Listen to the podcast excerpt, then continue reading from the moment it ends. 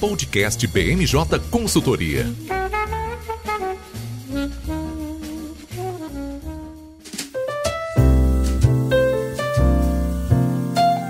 Olá pessoal, está começando agora mais uma edição do podcast BMJ. Eu sou o Lucas Fernandes e, como sempre, nós trouxemos um time de especialistas para conversar aqui comigo. Nesse episódio, nós damos continuidade à nossa série de perspectivas sobre 2022 e dessa vez vão participar o nosso consultor de comércio internacional, Celso Figueiredo. Tudo bem, Celso? Tudo bem, Lucas. Um prazer estar aqui contigo. Prazer é todo nosso. Também aqui com a gente a nossa coordenadora de legislativo, Gabriela Santana. Tudo bem, Gabi? Certo, Lucas. E fechando o time de hoje, mais uma Gabriela, a nossa coordenadora de jurídico tributário, Gabriela Rosa. Tudo bem, Gabi? Tudo bom, Lucas? Tudo bem, pessoal? Bom, o ouvinte vai ter que se entender, eu chamo as duas de Gabi, mas enfim, vocês vão entender direitinho quando elas forem falar sobre cada uma das pautas. Como eu já disse, a gente está dando continuidade à nossa série de perspectivas, então nós vamos abordar o que esperar para esse ano no Congresso. É um ano eleitoral, mas para quem acredita naquela máxima de que quando tem eleições nada é votado no no Congresso. Queria dizer que vocês estão muito enganados. A gente deve ter um ano aí bem movimentado do ponto de vista de propostas legislativas. Do ponto de vista de tribunais, a perspectiva também não é diferente, né? O judiciário é altamente acionado durante as eleições e a gente tem também perspectiva de mudanças nas presidências das principais cortes do país. Então,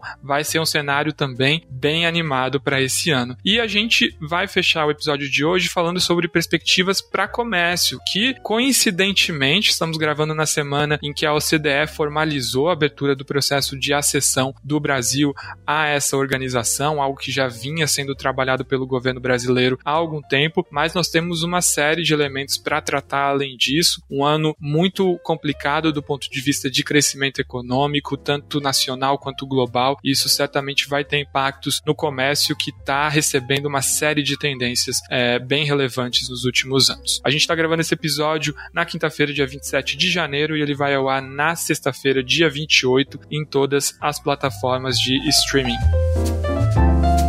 Bom, Gabi, já queria te chamar aqui para nossa conversa. Como eu disse, é ano de eleições, mas é um congresso movimentado, né? A gente viu pelo menos no ano passado que com o Lira à frente da Câmara, o que não falta é emoção, né? Exatamente, Lucas. A presidência do Lira tem sido bastante agitada e a gente continua vivendo um momento atípico, né? Se a gente for pensar na última eleição a cargos federais. É, nós não tínhamos uma pandemia de Covid-19 instalada. Apesar da nossa última eleição para eleições municipais ter ocorrido já durante a pandemia, a eleição federal ela é muito maior e ela envolve diretamente os cargos do Legislativo, é, toda a Câmara dos Deputados e nessas eleições um terço do Senado Federal. Então a gente é, vai ter, além do Lira como presidente, também vamos ter esse ambiente que promete que vai trazer algumas surpresas. Exato, né, Gabi? Para a gente falar sobre essa surpresa, já vamos começar sobre o modus operandi do Congresso nesse ano. A gente tem a informação de que o Lira pretende começar as atividades pelo sistema remoto, né, igual ao que a gente tinha no começo da pandemia. Queria que você falasse um pouco sobre as perspectivas disso e também o que motivou essa decisão do Lira, né? Porque lá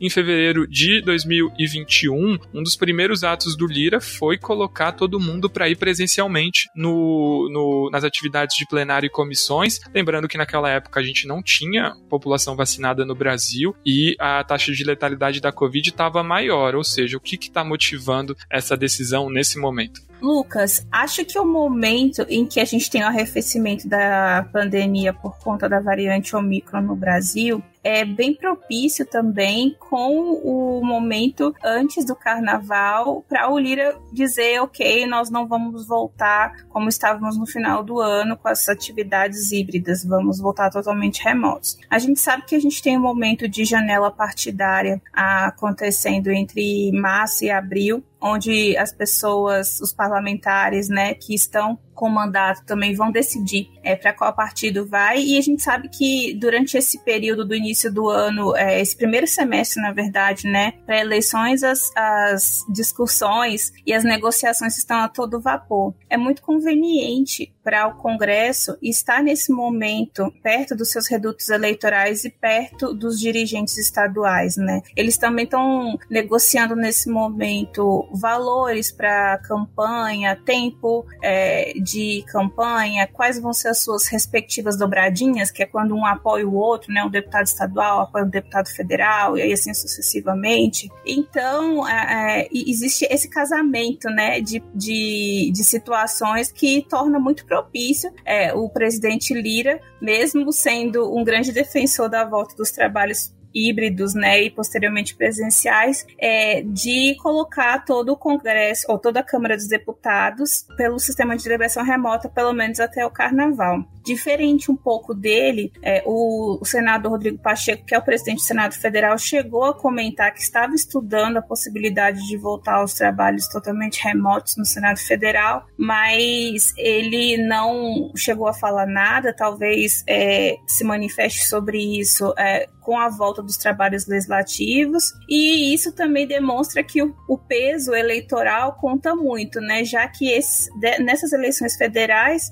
só a renovação de um terço dos senadores. As eleições, as últimas eleições federais há quatro anos atrás é que houve a maior renovação do Senado. Então, para o Senado Federal é mais interessante realmente, é, talvez manter os trabalhos, por mais que uh, os, alguns senadores atuem, né? Alguns também saem para cargos de governador, mas eles não perdem o mandato deles de senador. Então não tem essa necessidade tão grande de fazer grandes negociações nos seus redutos eleitorais. Mas vamos esperar um pouco, né, para ver como é que vai ser realmente é, a volta no dia 2 de fevereiro dos trabalhos, tanto na Câmara como no Senado, e ver também como vai estar a pandemia. Se a gente conversasse, por exemplo, no início de janeiro, a gente teria um outro termômetro. As coisas estão mudando muito por conta da taxa de contágio, né? Sabe-se lá também se não vem uma nova variante, ou se os casos caem drasticamente, é tudo é, bem, tá tudo bastante volátil nesse sentido dentro do Congresso por conta também da pandemia e também porque é, a gente vai ter esse quatro de eleições é, durante a pandemia. Concordo bastante com você, né, Gabi? Inclusive, era de se esperar, é, se de fato fosse a pandemia o único fator pressionando por esse sistema remoto, que o Senado tomasse uma decisão primeiro, né? Já que lá é uma casa com um perfil de pessoas mais idosas, né? E que teriam ali um maior risco em relação à Covid, né? Então, concordo bastante com as ponderações que você faz e queria, inclusive, fazer um adendo, né? A Câmara, ela estruturou, inclusive, uma maneira de funcionamento remoto das comissões. Não é o caso, né? Porque a gente ainda vai ter que passar por eleições e vou querer te ouvir sobre esse, esse componente, mas lá no Senado, né, enquanto o Senado deliberava pelo sistema remoto, as comissões ficaram paralisadas, né? Então também tem uma pressão desses senadores presidentes de comissão, né, que não puderam explorar tanto o seu mandato em 2021 e agora precisam fazer isso, né? Como você disse, é só um terço que sai, mas também existem aqueles que querem disputar outros cargos, né? Perfeito, Lucas. Importante lembrar sobre a questão da faixa etária né, dos, dos nossos senadores, que é um pouco maior do, do, que dos nossos deputados e deputadas, e também a questão das comissões temáticas permanentes no Senado Federal, que acabaram não sendo estruturadas de forma remota. Apesar de que é, existe a possibilidade dos senadores poderem entrar de forma remota durante as, as sessões deliberativas nessas comissões, é, e também tem um outro ponto, né? São 81 senadores e 513 parlamentares. O Senado Federal ele é, consegue limitar um pouco quem vai para as dependências. E mas com certeza a gente sabe que o fator eleições pesou muito é, nesse momento de decidir se vai ser sistema híbrido, se vai ser sistema remoto, etc. E aí, Lucas, você já falou um pouquinho, né, sobre a questão das comissões. É, eu queria lembrar que no ano de 2014 a gente teve é, eleições para a mesa é, das comissões permanentes bem adiantadas. Elas ocorreram mais ou menos no início início de março, se não me engano, final de fevereiro, início de março, mas em 2018 a gente teve as eleições dessas comissões permanentes na Câmara dos Deputados, mais ou menos em abril Por que isso? Acho que foi março, final de abril. Porque a gente tinha o período de janela eleitoral. Então, é, é um momento também de barganha, né? Por exemplo, um parlamentar que vai ser candidato é, para reeleição ou para algum outro cargo, certamente ele não vai estar presente em Brasília como ele estaria no ano anterior. E, mas de toda forma, é um tipo de posição que dá visibilidade para aquele parlamentar. Então é importante ter a cartas na manga, né? Meio de negociar e saber como negociar, o que, que se tem para negociar. Então, esse período, passado esse período de janela partidária é muito importante. Eu acho que a gente só vai ter definição mesmo de presidência de comissões depois do período de janela partidária. É isso aí, né, Gabi? Para o nosso ouvinte que não está tão familiarizado com esse conceito de janela partidária, ela é a ferramenta que permite que o parlamentar mude de partido sem perder o mandato. Isso vale para aqueles parlamentares que são eleitos pelo sistema proporcional, ou seja, deputados federais, estaduais e também vereadores. Pela legislação eleitoral, o mandato pertence ao partido e não à pessoa individual, ou seja, quando ela muda de partido, na teoria ela deveria deixar o mandato. Então, nessa janela, isso acontece.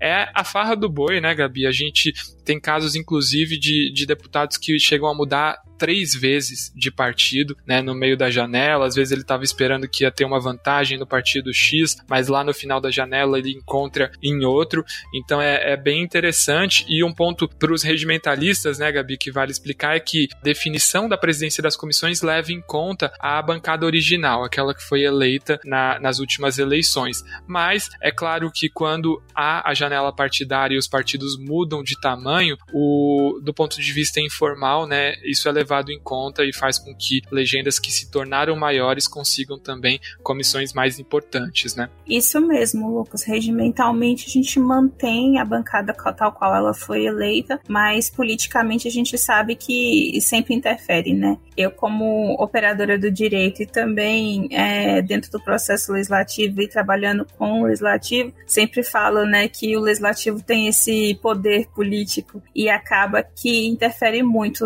é, mesmo a gente tendo regras regimentais, a gente sabe que isso também influencia muito no processo decisório dentro do Congresso Nacional. É isso aí, né, Gabi? E, bom, a gente falou sobre comissões. Antes da gente entrar em cada uma das pautas, a gente já está falando bastante, né, sobre como o ano eleitoral impacta o Congresso. Mas uma coisa que acontece é, em todas as eleições é o fato da gente ter as famosas semanas de esforço concentrado no segundo semestre. Como é que está a sua perspectiva em relação a isso? A gente deve ter um Congresso mais atuante ou é, a gente deve ver a manutenção desse status quo? Lucas, é, no time de legislativo, inclusive, sobre nosso time de legislativo aqui da BMJ sobre é, a liderança da Fernanda, nossa consultora que sempre participa aqui do podcast. É, a gente está fazendo um levantamento de como são as sessões deliberativas durante os, os anos de eleições é, federais, né, para cargos federais. E a gente conversando um pouquinho ontem sobre isso, nós vimos que, por exemplo, abril é o, é o mês onde a gente tem mais sessões. E realmente é o mês que a gente tem muitos esforços concentrados, né?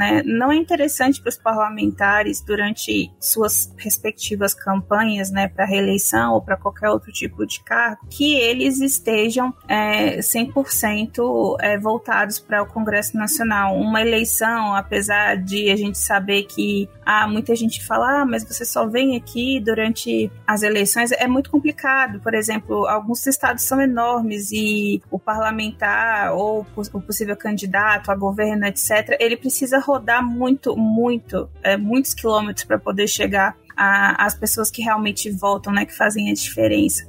Então, é, é uma coisa que desgasta e demanda tempo. E por isso que a gente tem as semanas de esforço concentrado dentro do Congresso Nacional. Eles é, combinam, geralmente, inclusive até os presidentes, tanto do Senado como Câmara, conversam entre si para que haja essas semanas de esforço concentrados, para que os parlamentares é, e candidatos né, a, outros, a outros cargos, etc., é, isso também, é, pelo quem, para quem está no Poder Executivo já, possam é, se dedicar às campanhas é, para a reeleição ou para a eleição de, de novos cargos. É, esse é um ponto que, que eu também sempre gosto, assim, quando possível, de tentar desmistificar, né? Tem muito aquela percepção de que é, os parlamentares não trabalham tanto, é só de terça a quinta, mas ainda assim, né? Ainda conseguindo ficar na segunda e na sexta-feira nas suas bases, esse ponto que você colocou é fundamental. O, o Brasil é um país enorme, né? Se você pega um estado como Amazonas, o Pará, imagina para um deputado circular pelos municípios, né? Muitos deles têm até dificuldade de acesso pela via terrestre, né? Então é um, um, um desgaste muito grande e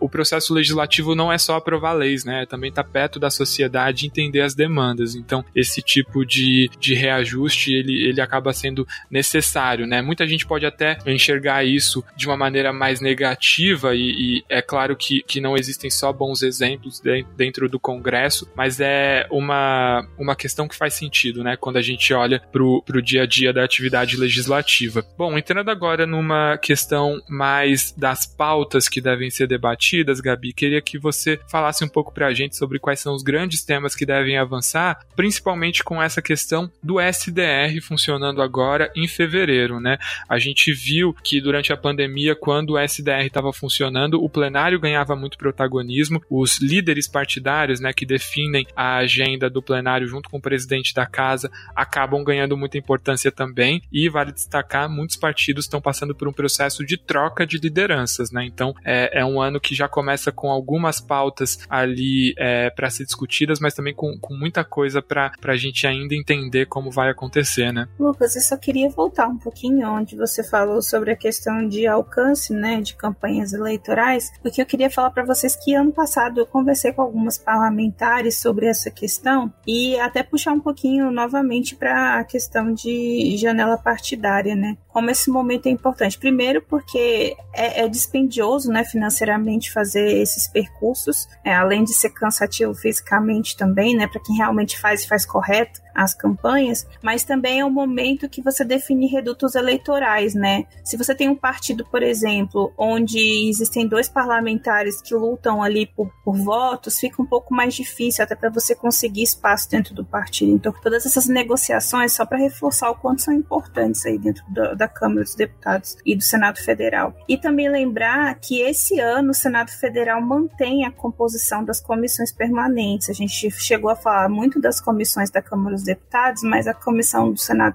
do Senado Federal, ela só passa por definição de mesa, né, eleição de mesa de dois em dois anos. Então a gente tem a mesma conformação do ano passado para o Senado. Na Câmara dos Deputados, anualmente tem essas mudanças. E aí a gente volta para a questão é, dos líderes, né? E aí, puxando para essa questão de lideranças, já falando né, de como esses, esses movimentos políticos são importantes, o parlamentar que é líder no ano de eleição, ele escolhe é, ter mais protagonismo, mas também mais trabalho. Porque os líderes, é, mesmo num, num momento que a gente não tinha o sistema de deliberação remota, eles acabam se dedicando mais, eles vêm mais mais cedo para Brasília. Então, se um parlamentar que não é líder vem na terça-feira, ele acaba chegando na segunda para conversar, ele tem aquela o voto, né, a voz para definir, para levar as pautas do partido, né, mais importantes para levar para o plenário. E durante é, o sistema de deliberação remota, esse papel só aumentou, como você já falou, Lucas. Então, a gente tem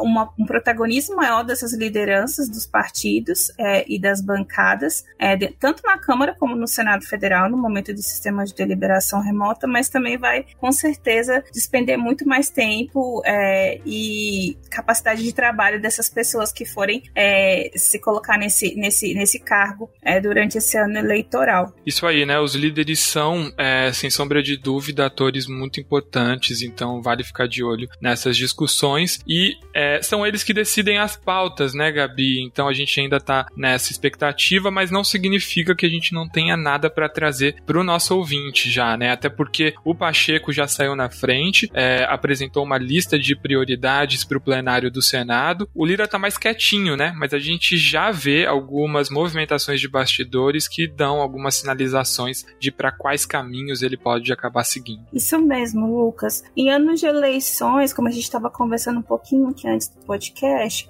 as pautas mais populares elas acabam ganhando protagonismo, né? É muito complicado você votar pauta impopular durante o período de eleitoral, porque é mais fácil você marcar, né? Aquele, aquele parlamentar que tenha votado contra algum determinado é, setor, é, trabalhador, etc. Mas a gente já pode falar um pouquinho, né, sobre o, quais eram as pautas do final do ano passado que já estavam um pouco é, para esse ano, como a discussão de reforma administrativa, reforma tributária, questão do preço dos combustíveis e também falar um pouquinho sobre como é, essa greve de alguns servidores também impacta na impopularidade da reforma administrativa. Então, é, fica um pouco mais difícil aprovar essas reformas mais amplas dentro do Congresso quando você vem no ano eleitoral trazê-las. É, o Lira, ele se mostrou um pouco mais aliado ao governo do que ao Pacheco, e eu acredito que por isso o Pacheco tomou a dianteira e apresentou uma lista de propostas, possíveis propostas a serem votadas, a serem prioritárias no Senado Federal. Então, ele deve estar estudando junto com o governo para poder alocar aliados, até porque o próprio Bolsonaro é, se filiou um partido de centro, né, ao PL, então a gente percebe que ele precisa ter mais cuidado é, ao colocar uma agenda de prioridades da, da Câmara dos Deputados, sendo que hoje, politicamente, eles, é, por conta da conformação política, eles são, eles são aliados. Então a gente não deve ter grandes surpresas ao longo desse primeiro semestre, que é onde a gente tem mais trabalho legislativo, mas a gente deve ter algumas pautas aí para serem definidas. É, eu acredito que nesse primeiro semestre a gente vai discutir muito questão de preço de combustíveis, porque isso está pesando muito no bolso da população e é uma pauta extremamente importante sobre o, o, ponto de vista eleitoral, porque impacta diretamente nas famílias brasileiras. Talvez a gente também discuta um pouco sobre orçamento, é, refis, né? E aí já não vou nem falar muito porque a gente tem a Gabi Rosa aqui para falar sobre isso, mas parcelamento de dívidas tributárias no momento de recessão econômica é, são pautas que a gente acha que vai, vão, vão ser discutidas dentro do Congresso, mesmo é, a gente tendo um pouco dos trabalhos reduzidos por conta do período eleitoral. Pois é, né? E eu já queria falar um assunto que a gente até chegou a debater no último episódio, quando a gente estava comentando sobre as perspectivas de energia. Um tema que está pressionando é essa questão dos combustíveis. O Bolsonaro deve editar até o final dessa semana, né, que a gente está falando no dia 28 de janeiro, a PEC que vai tratar sobre essas questões deve ser uma PEC que começa a tramitar na Câmara. Lembrando que a Câmara já aprovou no ano passado um projeto que visa diminuir o preço dos combustíveis, atacando principalmente a questão do ICMS, que pega mal para os governadores e até o momento está barrada no Senado. Como contrapartida em relação a isso, a gente já tem o presidente do Senado, Rodrigo Pacheco, colocando o Senado senador Jean Paul Prates para lidar sobre as questões de combustíveis e principalmente de óleo diesel lá no Senado. O senador Jean Paul Prates é do PT do Rio Grande do Norte, né? Então, uma coisa que vale apontar é, sobre essas movimentações nesse ano é que muito dos movimentos que vão ser produzidos tem algum tipo de conotação eleitoral. E muita gente já está enxergando essa, essa designação do Jean Paul Prates para uma matéria tão importante como uma aproximação do Pacheco em relação à chapa petista. Lembrando, né, Gabi, que o, a Constituição diz que os presidentes não podem ser reeleitos, mas existe uma brecha quando se troca a legislatura, né? Então, tanto Lira quanto Pacheco têm interesses em continuar à frente da Câmara e do Senado a partir de 2023, né? Exatamente, Lucas. A gente tem essa possibilidade de o, tanto Lira quanto Pacheco poderem ser novamente presidente das casas legislativas, mas lembrando que a gente tem talvez um possível presidenciável aí entre Pacheco e Lira, né? Que seria o Pacheco. Então, pode ser que ele saia aí a, de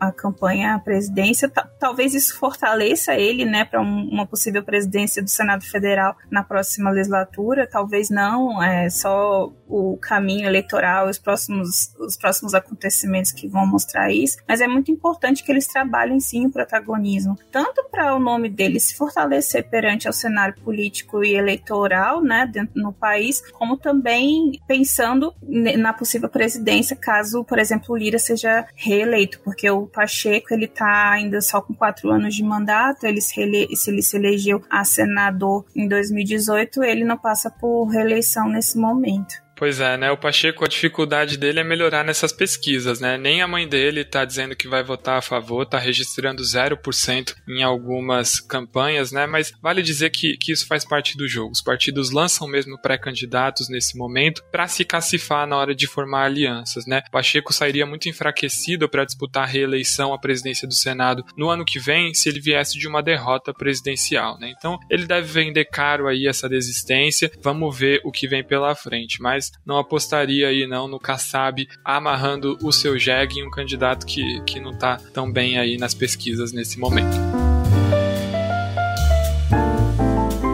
E já que a Gabi já levantou a bola da outra Gabriela, a Gabriela Rosa, queria te chamar aqui, porque reforma tributária entra ano, sai ano, segue constando nas nossas perspectivas. Dessa vez você está mais ou menos otimista, Gabi, em relação ao que você estava ponderando da reforma tributária no começo do ano passado. Olha, Lucas, eu acho que se começar um ano e eu disser, ah, esse ano eu não tô otimista em relação à reforma tributária, eu não teria continuado tantos anos acompanhando. Então eu tenho o otimismo de que as coisas podem avançar em algum nível, que o meu otimismo ele nunca morre, mas de que a gente vai ter uma reforma tributária saindo pronta nesse ano, aí a conversa é um pouco diferente. Então entrando nesse tema, eu acho que muitas coisas que você e a Gabriela já comentaram sobre o assunto dão um bom pano de fundo para entender como é que fica o equilíbrio de forças em torno da reforma tributária. É, para quem acompanha o tema, sabe que ele está num, num momento de estagnação. Eu já comentei em outros episódios aqui do podcast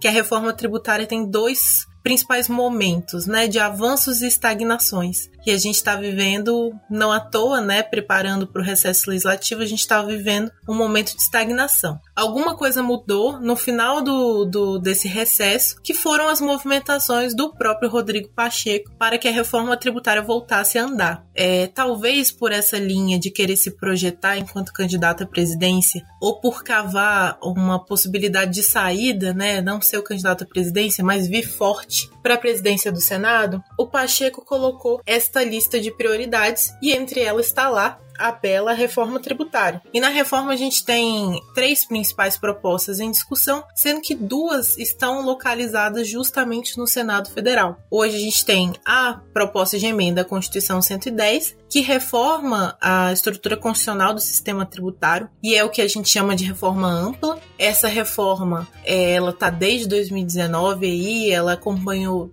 altos e baixos dessa discussão e ela ganhou essa posição de herdar aquela é aquela expectativa de que teria uma reforma tributária grande, uma reforma tributária que efetivamente reformasse o sistema. E aí ela chegou num ponto de que ela não avançou na Comissão de Constituição e Justiça, onde ela está localizada, e o seu relator, o senador Roberto Rocha, já apresentou um novo relatório, vários novos relatórios já foram apresentados, e o momento que ela está é aguardar a deliberação nessa comissão para que ela possa ir para o plenário daquela casa. Então, no momento que ela tá, basta muito pouco para que ela avance alguma coisa. Já existe um certo amadurecimento dentro dos membros da Comissão de Constituição e Justiça, e como a Gabriela falou, no Senado as coisas começam mais fáceis. A gente efetivamente pode esperar que as coisas comecem ainda em fevereiro. Certamente elas não vão começar com a velocidade que estão vendendo, mas ela tem uma velocidade maior do que a Câmara. É uma casa que não tem os empecilhos de reconstituir uma comissão, de ter escolha de presidência, até porque quem acompanhou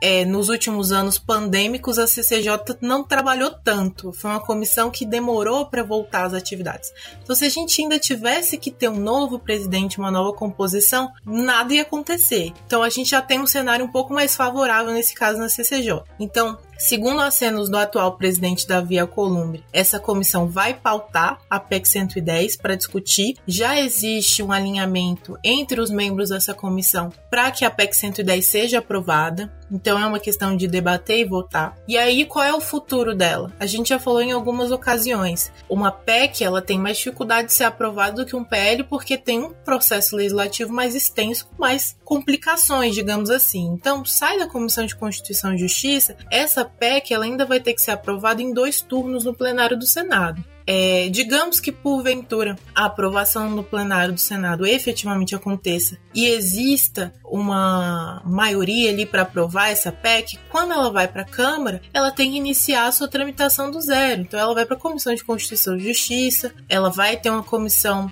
especial que vai ter que ser criada para discutir o seu mérito e aí dois turnos de votação no plenário da Câmara novamente. E aí todo esse cenário não se coloca como o cenário adequado no ano eleitoral, porque existe uma chance efetivamente da reforma avançar nesse ano e a principal perspectiva que se tem sobre o tema é que o primeiro semestre seja decisivo, porque os parlamentares ainda estão pegando ritmo nas suas campanhas, eles vão estar com menos foco, então aqueles temas que não existe uma rejeição tão grande dentro do Senado vão poder avançar. A PEC 110 é um tema que não tem tanta rejeição dentro do Senado, só que quando a gente olha para a Câmara, todo esse cenário que a Gabi colocou está acontecendo, está pegando fogo, tem janela partidária, tem sessões remotas, tem parlamentares que não vão se sentir confortáveis em votar. Uma pauta tributária, porque é um tema que não traz popularidade. Então tem todos esses fatores que fazem, que montam um cenário de que a PEC 110 pode sim avançar bem,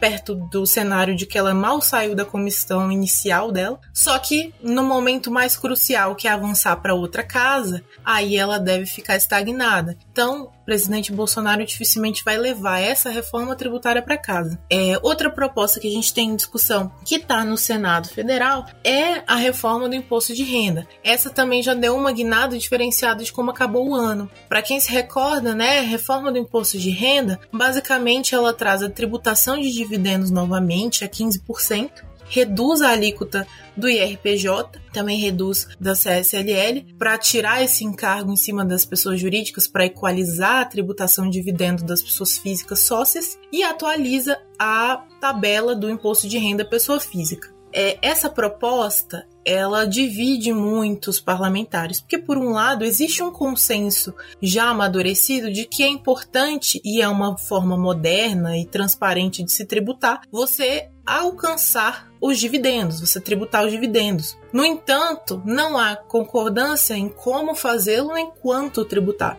E a forma como foi aprovada essa proposta na Câmara foi a nível, é, seria o mais próximo que a gente poderia chamar de um esforço concentrado em cima de uma proposta. Foi acordo de partidos de esquerda movimentando a proposta recorde para ser aprovada no plenário. Um esforço que pode ser atribuído à, à figura do Arthur Lira como um articulador é, bem sucedido. Quando chega no Senado, a proposta é distribuída para a Comissão de Assuntos Econômicos, cai para a relatoria do senador Ângelo Coronel, que traz uma narrativa completamente diferente para a história. Ele diz que é uma das piores propostas que ele já viu, que o texto não era bom, que merecia um único lugar, o arquivo. E esse esse discurso ele permaneceu até o início do recesso parlamentar e a gente viu isso sendo colocado como um cenário de desesperança para essa proposta, chegando ao ponto do senador apresentar sua própria versão de atualização da tabela do imposto de renda em uma nova proposição para arrematar a morte da reforma do IR. O que mudou foi aquele player que eu já falei, o Rodrigo Pacheco. Quando ele traz a reforma tributária como um dos pontos de atenção e ele quer se alavancar em cima dessa pauta, ele ressuscita também a reforma do IR, num sentido de articular para que o senador Ângelo Coronel mude o tom da sua leitura na proposta sob pena de perder essa relatoria e perder todo esse destaque que ele ganhou, que antes não tinha tanto. E aí o discurso dele passa de essa proposta merece um arquivo para eu vou entregar um relatório em breve. E aí esse relatório que a gente tem de acenos é mantendo a tributação de dividendos em 15%, mas reduzindo significativamente a carga tributária das empresas, para que uma coisa realmente equilibre a outra. Então é um quadro de que o texto vai ser mudado e vai voltar para a Câmara com alterações inevitavelmente. Essa proposta, por ser um PL, ela vai tramitar mais fácil do que uma PEC. Ela pode efetivamente retornar, né? Ela sai da CAI, ela vai para o plenário num turno de votação, pode ser aprovada rapidamente, e quando chega na Câmara, vai depender muito dessa articulação entre Lira e Pacheco para garantir que alguma das alterações do Senado prevaleça. E aí o grau de tensão entre as presidências é que vai se colocar. Se essa amizade acontecer, pode ser que a gente tenha sim a aprovação de uma reforma do IR e tributar dividendos no Brasil. Esse não é o cenário que a reforma enfrentou suas maiores dificuldades. Hoje a gente está num cenário até positivo para aprovação dessa reforma. E aí, quando que vai começar a tributar esses dividendos? A gente tem algumas regras constitucionais, mas em linhas gerais, eu antecipo que ela só poderia valer a partir de 2023. Só que com todo o cuidado de que a proposta busca pegar aqueles dividendos não distribuídos nos anos anteriores. Então, o que as empresas provavelmente vão fazer é antecipar dividendos acumulados. E aí, todas essas estratégias que as empresas podem seguir, a gente não vai entrar em detalhes, porque a proposta é muito complexa e eu ficaria horas aqui falando, vocês sabem que eu gostaria.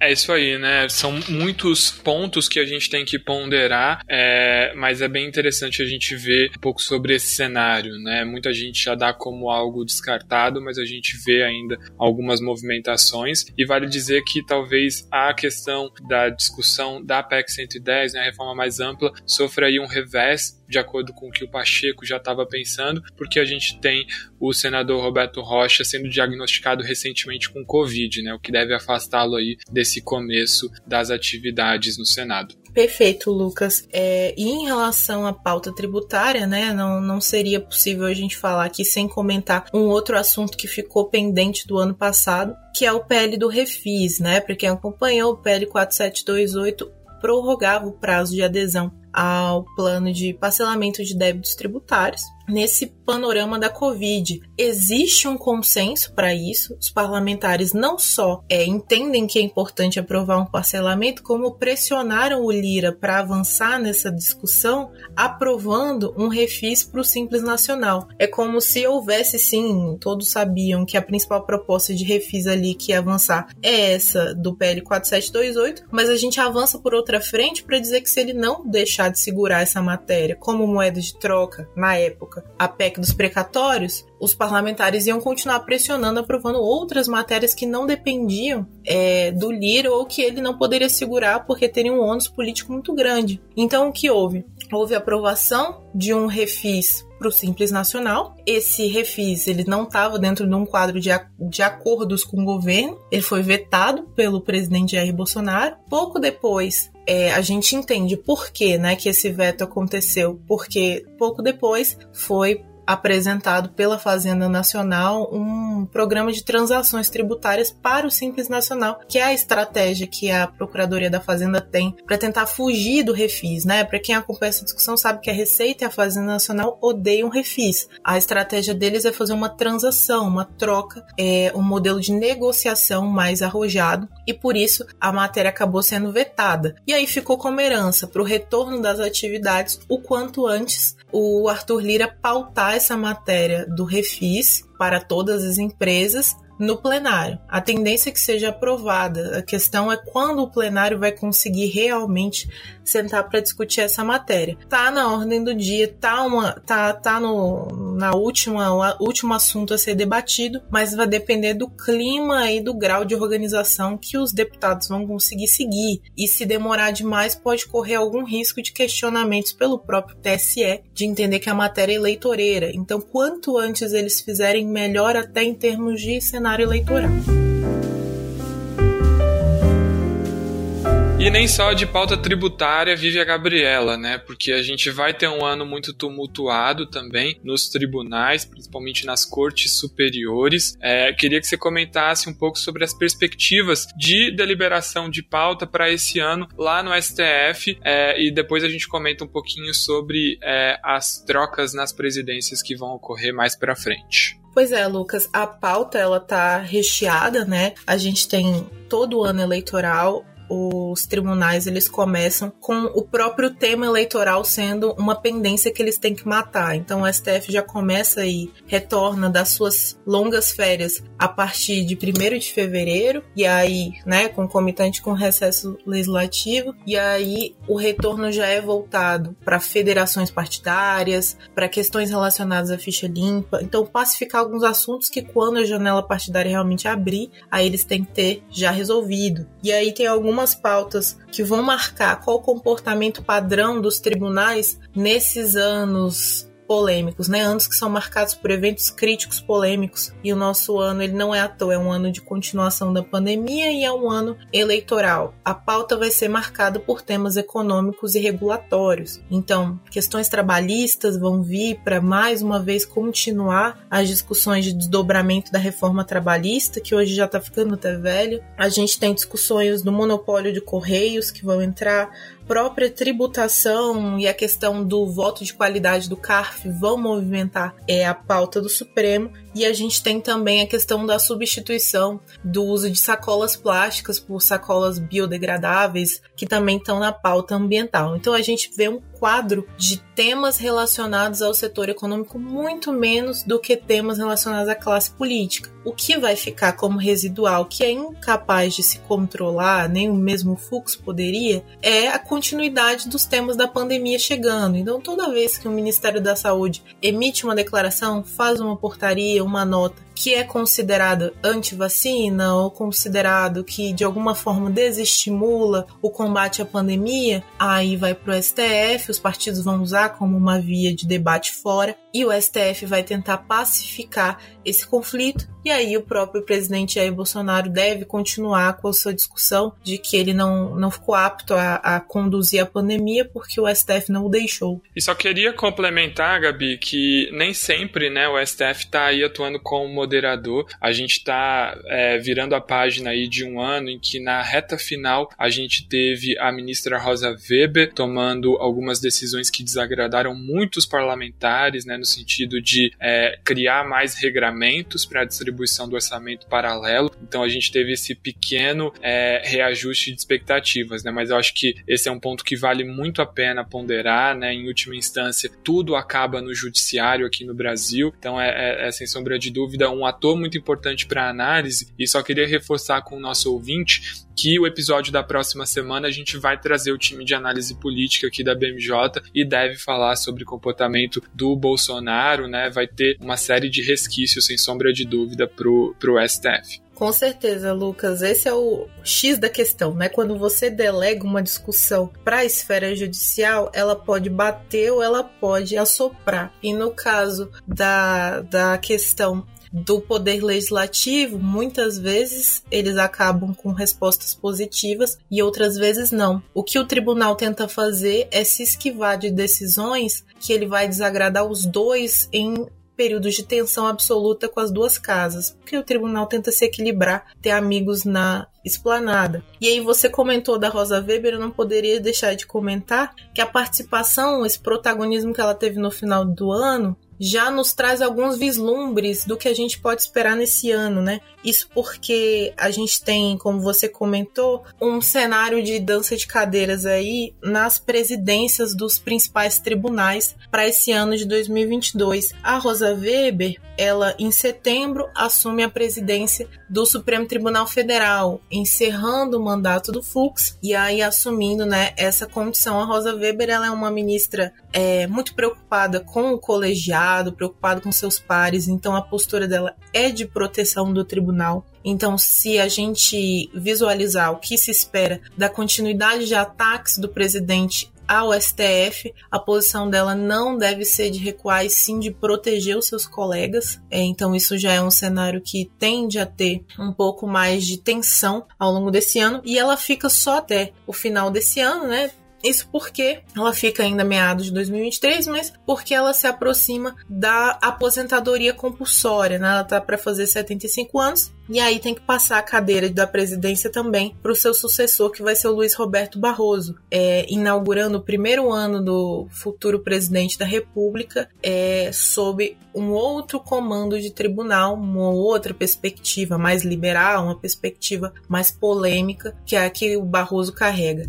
É, o Barroso de fato não é brincadeira, né? Vai ser um ano animado aí que, que o próximo presidente ou o Bolsonaro se reeleito vai ter aí para enfrentar logo no, no seu início de mandato, mas é interessante a gente ver como essa aposentadoria da Rosa Weber vai ter impactos que vão ser sentidos aí a longo prazo, né? Então o que a gente tem no momento é que a presidência do STF acaba sendo trocada em agosto dos anos eleitorais, né? Então a presidência tem mandato de dois anos pelo pela forma como ela está sendo estruturada nesse momento, acabava caindo sempre em agosto, um período bem delicado, onde uma série de decisões precisam ser tomadas, e aí a gente tem um novo presidente da corte ainda se acostumando com a cadeira, né? Talvez nesse sentido seja até uma mudança benéfica, né? Já que a eleição vai passar, a presidência do STF vai passar a ser trocada em anos ímpares quando a gente não tem a pressão eleitoral, né? Então também é um elemento aí para a gente olhar no longo prazo. Com certeza, Lucas, essa é uma análise bem interessante, né? É, essa mudança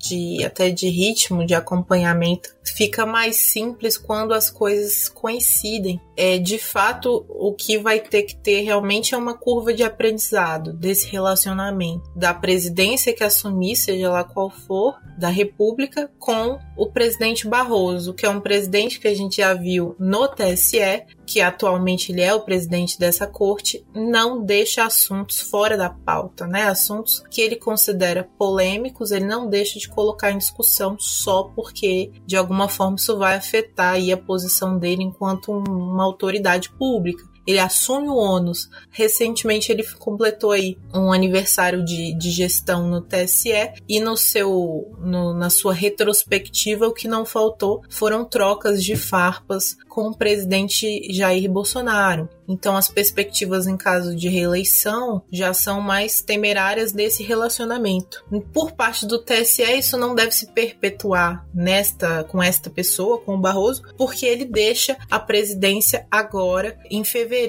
no final de fevereiro desse ano. Então ele deixa a presidência daqui a pouco. Já começa a se, a, se despedir das suas últimas seus últimos projetos dentro do TSE. Quem substitui Barroso brevemente é o Faquin. Ele fica até agosto desse ano e o, o motivo pelo qual o Faquin sai é justamente porque o tempo de mandato dele se encerra em agosto desse ano. Então ele assume o mandato dele logo acaba e aí ele deixa a presidência para quem vai ficar de fato mais tempo, que é o Alexandre de Moraes. E aí o Alexandre de Moraes vai conduzir o processo eleitoral. E aí, como, como a gente brinca, né? Aí é que o bicho pega fogo. Porque o Alexandre de Moraes, ele é abertamente o principal antagonista é, do presidente Bolsonaro dentro de uma instituição. Isso não só porque o Alexandre de Moraes assumiu algumas batalhas contra o presidente da República, mas porque é, ele é o relator de diversos inquéritos contra o presidente Jair Bolsonaro a base bolsonarista é abertamente contrária à figura do Alexandre de Moraes, é, chegando até ter parlamentares. Ter, a gente teve a prisão de um parlamentar associada a isso, prisão de políticos muito respeitados, como na base da direita, como Roberto Jefferson, e a gente tem essa figura vindo para comandar o período eleitoral que promete muita discussão em cima do tema de fake news. Isso porque é, existe todo um debate sobre o disparo de mensagens em massa, que a base bolsonarista teria como recurso, uma ferramenta eleitoral, e que o próprio ministro já antecipou no julgamento da cassação da chapa Bolsonaro-Mourão, de que tal prática se repetir, se ele se repetir nesse ano, o julgamento vai ser muito rígido e eles não vão receber uma prática de fake news muito bem. Eles vão até mesmo interromper uma campanha eleitoral da forma interromper um candidato, anular uma chapa, se ela for feita de uma maneira ilegal. Então já é um cenário que começa muito complicado para um ano eleitoral. A tendência é que o TSE seja uma figura que vai trazer muitos motivos para a gente sentar e conversar por aqui. Bom, Gabi, e vou espremer ao máximo possível sua participação aqui com a gente, queria que você desse alguns pitacos sobre essas é, movimentações grevistas na Receita Federal. Né? A gente vai discutir esse assunto mais detidamente também no próximo episódio. O Bolsonaro fabricou uma crise com o funcionalismo público ao prometer aumento para agentes da Polícia Federal e isso está é, sendo repercutindo muito mal com outras categorias. Como é que você avalia essas movimentações na Receita e, enfim, possíveis impactos aí que uma eventual greve resultaria? Pois é, Lucas, o Bolsonaro não poderia ter realmente cutucado um lugar mais sensível, é, ainda que sem consciência, que é a Receita Federal. A verdade é que esse contexto de o aumento para as polícias foi um gatilho, mas também um outro gatilho foi um corte no orçamento do órgão e eles já estavam há alguns anos questionando que o órgão estava com dificuldade de operar por falta de recurso. Então, quando você corta esse orçamento, você gera um contexto ainda mais complicado, uma efervescência que levou à deflagração dessa greve desde 27 de dezembro. E a Receita, ela está numa greve numa proporção sem precedentes, porque existem duas características principais que fazem que uma greve da Receita tenha adesão e ela cresça. Uma é a gente ter as lideranças, a cúpula aderindo, então não fica um movimento de analista e de auditor bem, bem recente ou auditores que não são tão consolidados. Então a gente teve a adesão de chefes de delegacia, de conselheiros do CARF, é, mais de 2 mil cargos já foram deixados. Esses cargos de confiança eram cargos que eram extremamente importantes. A gente tem o Porto de Santos aí trabalhando com substituto, então é um contexto que que já gera uma instabilidade muito grande e uma grande adesão à greve. E o segundo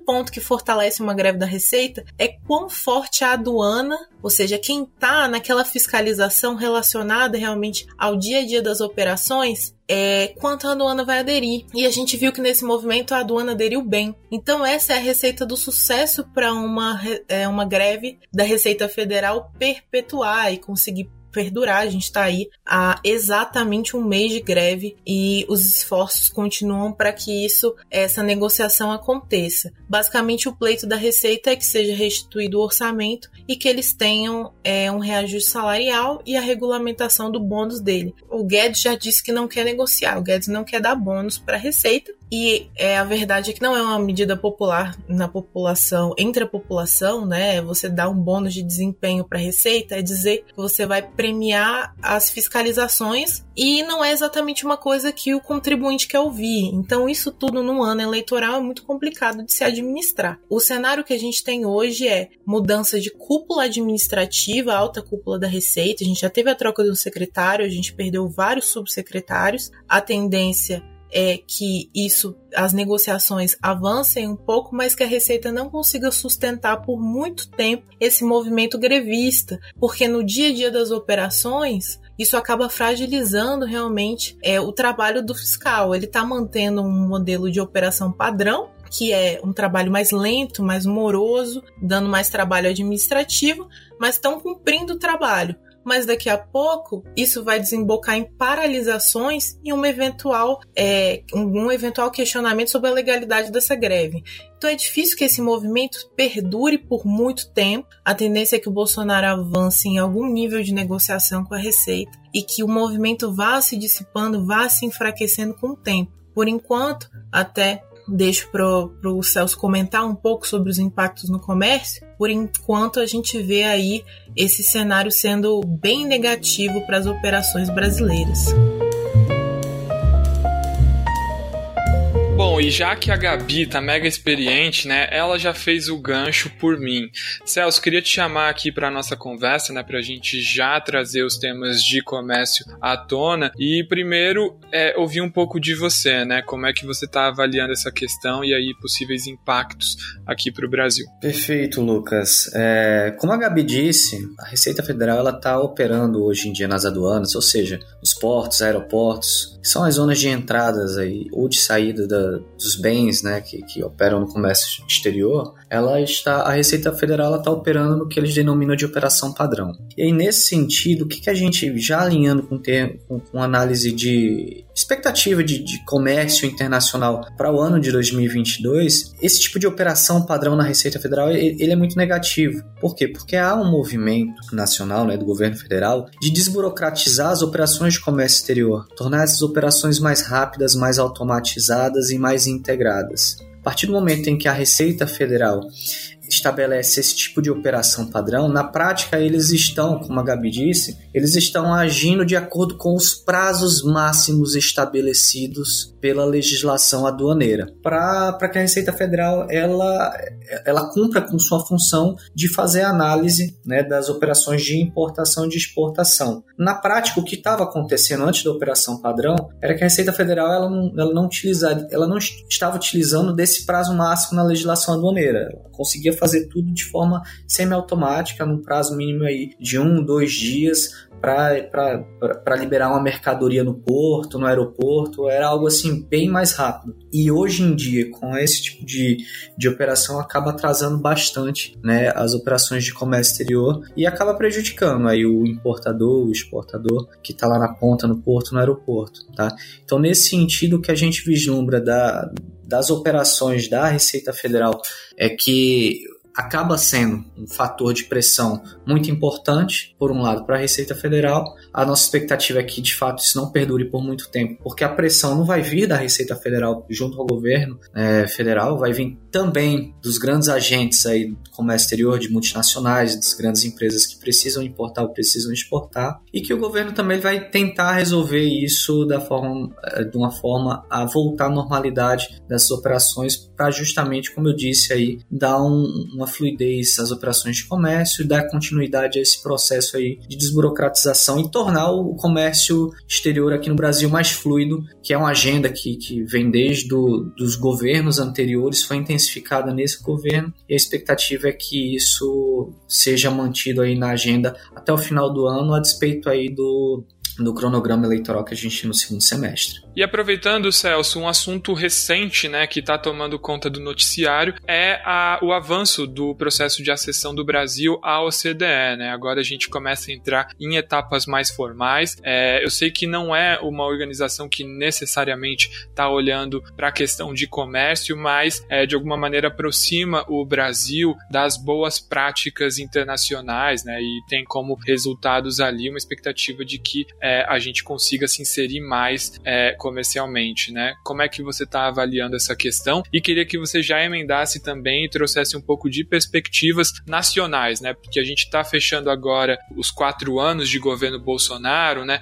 Muitas promessas lá em janeiro de 2019 foram feitas de que haveria uma abertura comercial extensa. Como é que você está olhando para essas questões também? Ah, perfeito, Lucas. Em relação ao CDE, a gente, como você já ressaltou, a gente sabe que é um órgão, uma organização internacional que ela regula boas práticas, né? E aí não toca um pouco na parte de comércio, mas toca também outras questões que acabam deixando o Brasil com um, um maior nível de, de relevância internacional. Você está entrando num, num, clube aí de, de, grandes, de, de grandes potências econômicas, né, de países desenvolvidos e que acaba te dando um certo tipo de prestígio nas relações internacionais como um todo. A perspectiva que a gente tem é, é que esse vai ser um processo contínuo. Já veio de, acho que desde o governo da, da, Dilma Rousseff, né, avançou com o governo Temer, foi uma agenda específica do, do governo Bolsonaro. Então é algo que, independentemente do que que aconteça no segundo semestre em termos de, de eleições, a, nossa compreensão é que, que o Brasil vai dar continuidade a esse processo de acessão. Claro que a, a velocidade com que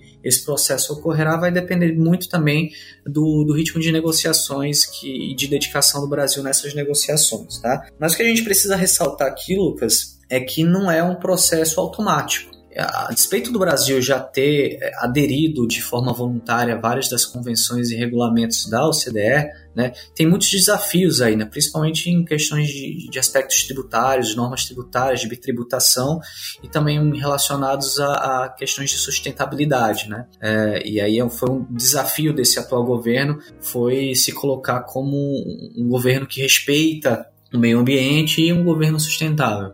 E está na agenda da OCDE várias normas e, e regulamentações para defesa do meio ambiente e para um desenvolvimento sustentável. E aí, nesse sentido, a boa notícia é que o Brasil já tem aderência a várias das, das normas e convenções. Né? A má notícia é que ainda existem algumas algumas delas que vão precisar ser, serem negociadas e a partir daí a gente tem que esperar um pouco para ver como é que isso vai ser desenvolvido. Mas uh, o que dentro da nossa análise, da nossa perspectiva, não, não seria algo que seria abandonado aí por, por, pelo, por um futuro governo, seja ele de direita, centro ou esquerda. Tá? Vale falar, né, Celso, que é, esse processo do Brasil de tentar entrar na OCDE começou lá no governo Dilma, foi mantido também muitos esforços durante o governo Temer, e um ponto importante é que essa decisão da OCDE é, não foi relativa exclusivamente ao Brasil. Alguns outros países europeus e é, latino-americanos também começam agora um processo de acessão, e aí eu destaco Argentina e Peru. Então, para aqui, do ponto de vista regional, né, como a gente já tem o Chile dentro da OCDE, seja o, o próximo governo, o viés que tiver, né, acabaria ficando muito negativo o Brasil ficar de fora disso, né, já que o Brasil acaba sendo o principal player econômico da América Latina. Então concordo bastante com a sua ponderação de que deve ser uma tendência aí, independente do resultado em outubro. Não, e você veja, e já concordando contigo também, você veja, a Argentina hoje em dia tem um governo de esquerda. Não, não é algo necessariamente entrar na OCDE, não, não seria algo necessariamente negativo negativo para um governo de esquerda ou necessariamente positivo para um governo de direita é você se inserir dentro do contexto das relações internacionais como um, um país que está num, clube de, de, prestígio, né, que seria o CDE. E aí, se a gente recordar um pouquinho, uma das grandes políticas do governo Lula, lá no primeiro e segundo mandato dele, era tentar conseguir uma vaga no Conselho de Segurança da, da ONU. Sempre ter essa relevância aí no contexto das relações internacionais. E isso aí coloca o Brasil como um player relevante, no final das contas, até depois para negociar a eventual reforma da OMC, que é algo que a gente vai aprofundar um pouco mais mas é, é, essa, esse é um processo interessante, eu acho que teria essa continuidade, sim. E falando de OCDE, Lucas, não sei se você já me permite aqui emendar, uma boa notícia também, ou uma notícia interessante que a gente teve aí, é, hoje foi, e saiu no Diário Oficial hoje, dia 27 de 1 de 2022, né? A, a possibilidade do Brasil de, de retaliar unilateralmente países que descumpriram com as regras da, da OMC e foram condenados no órgão de solução de controvérsias e acabaram apelando no vazio. Então, é, é, essa foi um, uma agenda já trazida por alguns atores da iniciativa privada brasileira, algumas associações e empresas para o governo brasileiro, tendo em vista que o Brasil estava sendo vitorioso na, nos seus contenciosos na OMC, mas na prática não estava levando, né? ou seja, o outro a parte que era reclamada não estava cumprindo com, com as decisões, estava apelando no vazio. Apelar no vazio é um termo que a gente utiliza, é um jargão que a gente utiliza aqui no, no meio, quando os países eles recorrem ao órgão de apelação, mesmo o órgão de apelação hoje em dia ele está inoperante na OMC. Então acaba que os casos na OMC que são apelados hoje em dia entram no limbo jurídico. Em função disso, o Brasil decidiu que não vai esperar o órgão de apelação ele voltar ativa se eventualmente algum país for condenado condenado não cumprir com a decisão da primeira instância do painel, ele vai se dar a possibilidade de retaliar unilateralmente. A grande observação que eu faço aqui é que esse movimento, a, despeito dele ser interessante, ele em si, ele também poderia ser questionado na OMC, tá? porque a partir desse movimento o Brasil está dizendo: olha só, não vou esperar as regras de, de, de, definição de contenciosos elas se esgotarem né, em todas as instâncias e vou retaliar da, da minha forma, né, unilateralmente. Isso em si poderia também ser, resultar em um contencioso na OMC. Isso, é, isso seria algo interessante nesse sentido. Mas aí, em termos nacionais, a gente tem essas essas questões aí que, que vão ser pauta esse ano, muito provavelmente, aí, desburocratização do, do comércio exterior no Brasil, greve na Receita Federal, acessão ao CDE e retaliação unilateral no Brasil, mas um ponto que você já trouxe, que eu acho que é interessante a gente abrir nossa perspectiva aqui, nossa análise, é em termos regionais. É a conduta do Brasil perante o Mercosul e como é que seriam as expectativas de ações do Mercosul para esse ano. E aí, em termos regionais, o que a gente tem de grande movimento do Brasil dentro da agenda desse atual governo seria a revisão da tarifa externa comum. Já, já ocorreu algum movimento aí recente, né, no, no ano passado, do Brasil. Ele estabeleceu um desconto geral de 10% à tarifa externa comum de forma extraordinária, né, de forma excepcional, e a expectativa é que os outros países eles sentem na mesa, né, os outros países do Mercosul, é, Argentina, Paraguai Uruguai, sentem na mesa esse ano junto com o Brasil para definir se essa revisão da TEC ela vai se dar de forma a valer para todos os países ou se ela perderia a validade até o final desse ano. Ah, o movimento brasileiro é muito claro no sentido de insistir que é necessário reduzir o, a, a, média da tarifa externa como hoje em dia e, e o, o grande o grande contraponto, então a, a, grande oposição a essa iniciativa se dá não surpreende, surpreendentemente não pela Argentina ou Paraguai, mas sim pelo Uruguai, porque o Uruguai ele quer ir um pouco mais além. Ele tem uma perspectiva de flexibilizar o Mercosul a ponto de querer negociar isoladamente acordos comerciais, quando na verdade pela estrutura jurídica do, do Mercosul, os acordos comerciais eles teriam que ser negociados em bloco. Então é algo que vai estar corrente na discussão do Mercosul esse ano, que a gente vai é, observar com, com muita atenção, porque é algo que, que pode de fato mexer com a dinâmica de comércio do Brasil. Tá? Falando de acordo, outro tema que a gente é, tem uma grande perspectiva, não somente nesse ano, mas para os próximos, é o acordo entre Mercosul e União Europeia que já está numa fase aí de validação jurídica, tanto pelo Mercosul quanto pela União Europeia, e que sofre grande resistência né, por parte da União Europeia justamente por questões ambientais, justamente pelo, pelo fato do governo brasileiro ele não, não ter demonstrado internacionalmente, publicamente, né, ter uma agenda ambiental e de sustentabilidade e ter sido bastante criticado por alguns países europeus, particularmente a França, nesse sentido. Tá? Então, é algo que, em havendo uma mudança de perspectiva do Brasil em relação às regras de proteção ambiental e a uma agenda de desenvolvimento sustentável, inclusive com o que a gente falou agora de acessão ao CDR, né, especificamente, é possível que isso tenda a avançar aí, e inclusive, é, talvez não nesse ano, mas muito provavelmente a partir do ano que vem, caso modifique o governo e modifique também essa agenda em relação a, meio ambiente e sustentabilidade. E também falando em acordos, um, um, uma das, um dos temas que a gente está de olho também para esse ano seria o avanço dos acordos já iniciados aí pelo Mercosul e particularmente é, com a Coreia do Sul, Canadá, é, que são, são grandes players relevantes no comércio internacional, mas também o início de negociação de novos acordos. E aí o Mercosul já autorizou mandato para negociar tanto com a Indonésia quanto com o Vietnã.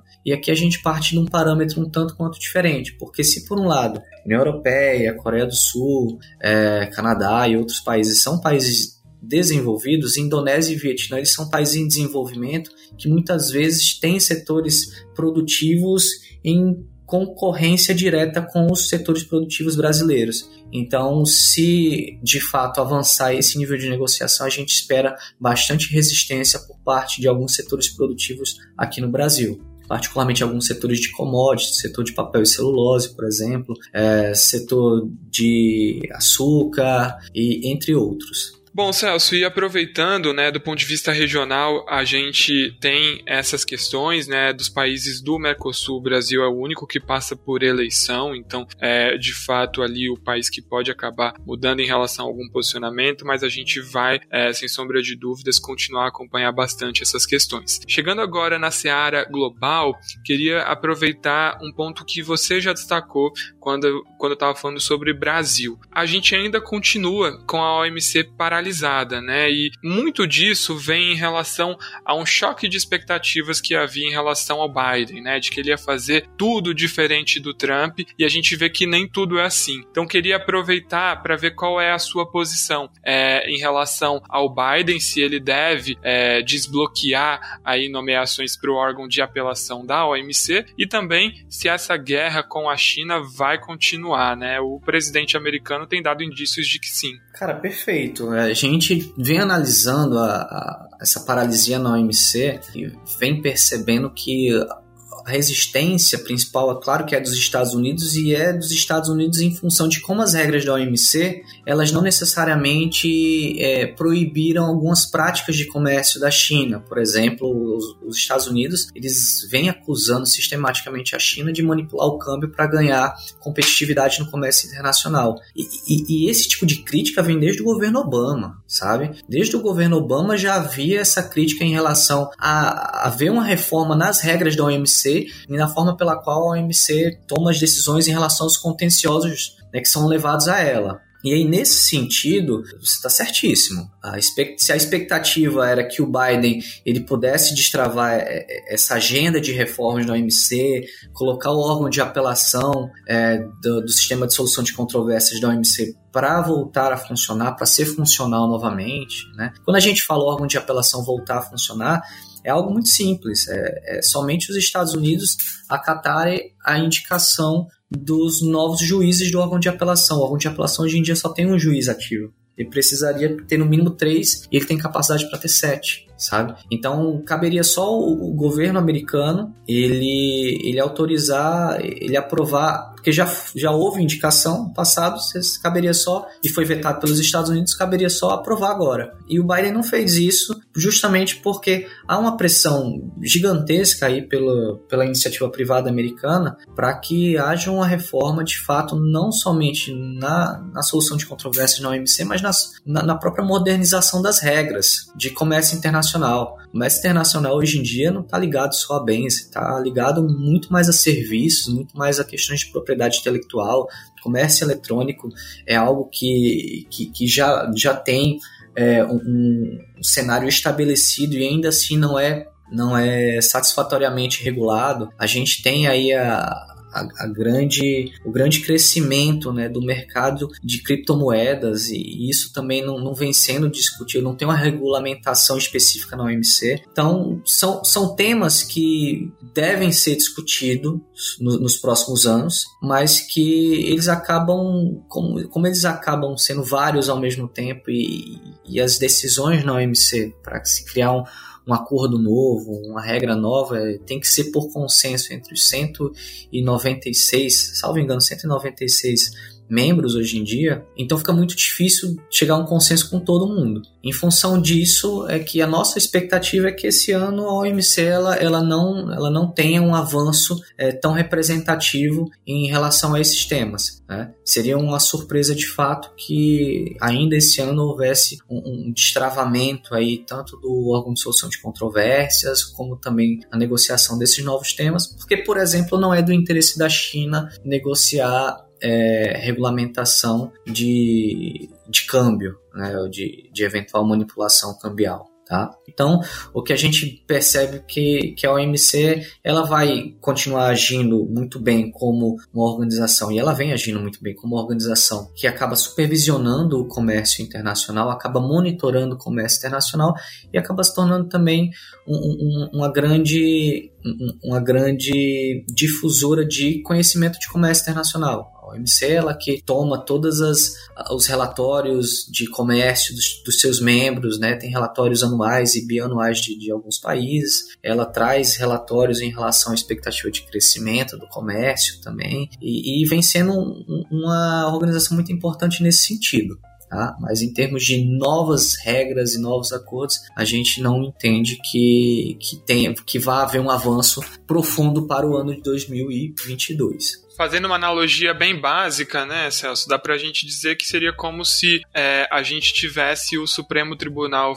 Federal parando de analisar qualquer matéria que chegue nele, né? Então as cortes inferiores continuam analisando, os países podem entrar com pedidos na OMC, questionar práticas comerciais de outros países, só que todo mundo vai fazer o possível, né? Os países que estão sendo pressionados vão querer levar isso pro STF, que seria o órgão de apelação, né? E é aí que a gente tem essa questão, né? a, a, a solução definitiva ela fica paralisada com esse órgão sem funcionar, né? E fazendo uma analogia com em cima da tua analogia, e o que o Brasil acabou de decidir foi que ele não vai esperar o STF, por exemplo, né, que seria o órgão de apelação, voltar a funcionar que ele já vai estabelecer a, a prisão logo após a decisão da primeira instância, sabe? Ou seja, ele já vai punir o outro país logo após a decisão da primeira instância. Foi muito boa essa tua analogia, tá? E ó, fez sentido com o governo Bolsonaro, hein? É, fez, fez bastante sentido, porque é, punir, né?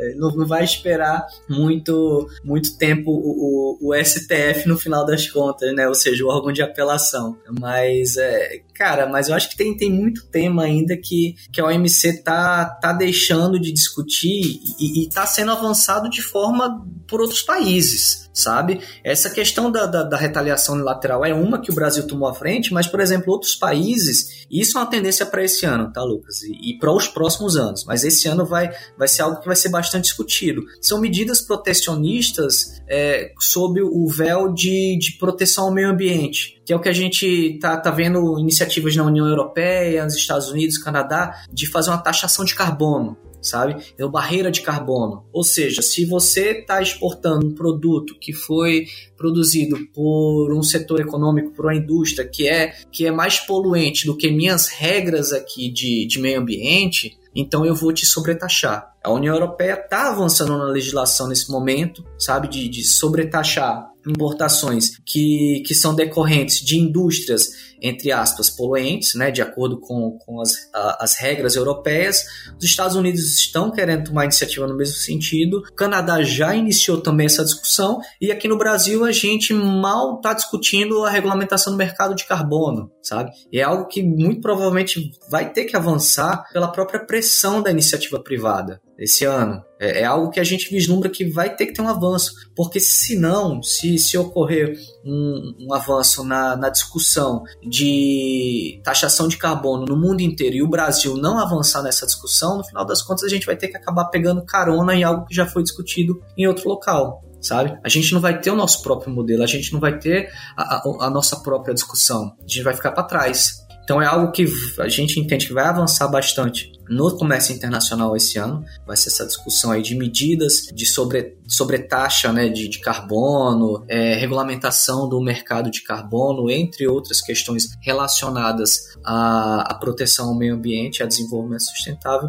E aí o Brasil ele deve né, ou deveria tomar mais frente e ter mais voz nesse sentido. Pois é, foi-se o tempo, né, Celso, que sustentabilidade era um tema de soft politics, né? Agora está cada vez mais uma questão de hard politics, está sendo utilizado para, de fato, a gente pode até discutir aqui se essas ações são pertinentes, se elas são protecionistas, se os países que estão tentando coibir fizeram a lição de casa e tem ali a autoridade para tomar esse tipo de posição, mas não dá para ignorar, né, que esse elemento é muito importante. A gente tem um componente é, ainda mais mais relevante nos países desenvolvidos é que os consumidores com alto poder aquisitivo estão né, levando em consideração questões ambientais. Então, com ou sem esse tipo de punição, a gente já debateu várias vezes aqui no, no podcast, né, o, o que seriam as barreiras não, tarif, não tarifárias, né, e aquelas que são tomadas pelo próprio consumidor, né. Isso já é uma realidade e tende a se intensificar. Vamos falar aqui, né, a gente tem a Alemanha começando um novo governo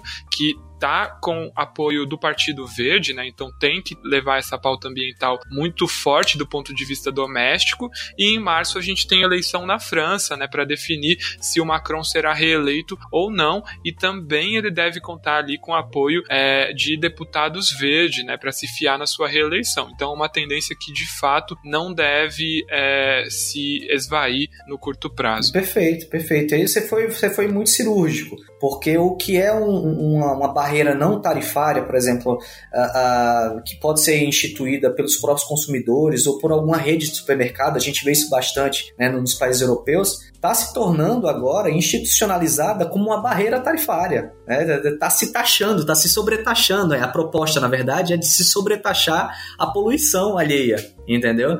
Então, é, isso é algo que, assim, aqui na BMJ a gente está monitorando muito de perto, é algo que veio para ficar e essa discussão vai, vai aumentar, vai se acirrar esse ano com certeza. E, e assim, só para terminar também a, a, análise aqui, o que a gente estima para esse ano aí de forma geral, né, é um aumento da, do fluxo fluxo de, de comércio internacional é um pouco menor do que no ano passado, tá? porque o ano passado de fato pegou uma ressaca ali do, do primeiro ano de pandemia, então teve um crescimento relevante. Há uma expectativa de arrefecimento aí do crescimento econômico da China. A gente ainda não, não sabe a certo quanto que a China vai é, é, desacelerar um pouquinho o seu crescimento, mas isso pode afetar, por exemplo, o fluxo de, o fluxo de exportação do, do Brasil, né, as exportações de commodities do Brasil. Mas no final das contas, e, e aí o Brasil tem uma expectativa de um crescimento um pouco mais baixo do que a média global aí calculada tanto pelo Fundo Monetário Internacional como também pela própria OMC. Né, o Brasil está com, com expectativa de crescimento de 1,5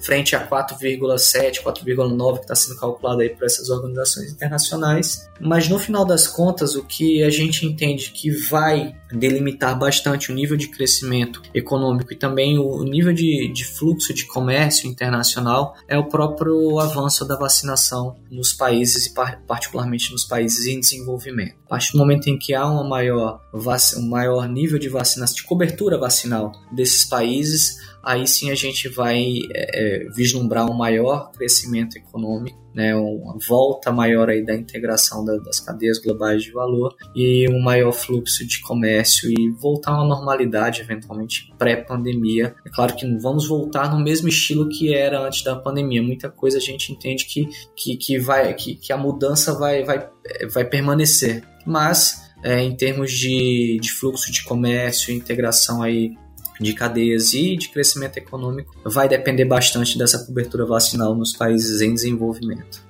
Exato. E os países ricos eles levam uma importância muito grande, né, em relação a isso.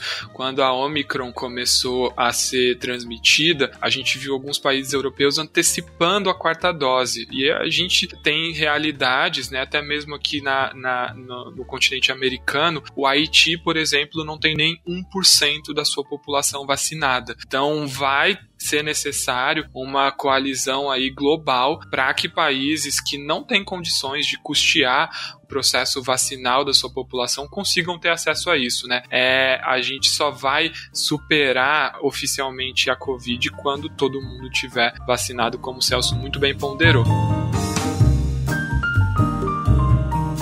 E antes de encerrar o podcast, queria também fazer um convite especial. A gente está com matrículas abertas para um curso do selo BMJ Academy sobre economia de baixo carbono. O nosso sócio fundador, Velber Barral, é um dos é, facilitadores do curso. Já dei uma olhada na ementa, ela tá ótima. E como a gente acabou de discutir, vocês podem ter visto, né? essas questões de sustentabilidade, baixo carbono vão ser importantes ao longo do ano inteiro, então recomendo demais a inscrição nesse curso.